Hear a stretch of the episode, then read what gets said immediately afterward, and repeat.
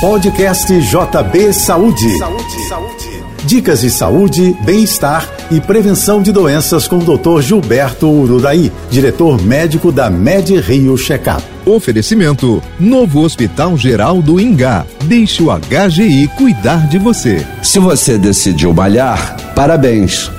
A prática regular de exercícios previne diversas doenças, da gripe ao câncer é quase uma vacina contra todos os males.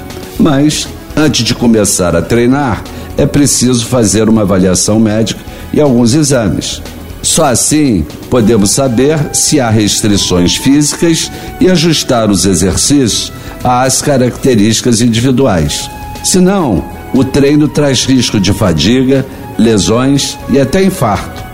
Antes de partir para a malhação, você deve fazer dois exames que verificam o estado do coração e a capacidade física, além dos exames laboratoriais. O teste ergométrico é feito em esteira. Outros dois exames também são importantes. Aferir a glicemia em jejum para verificar o nível de açúcar no sangue e o teste dos hormônios da tireoide, glândula que controla várias funções do nosso metabolismo.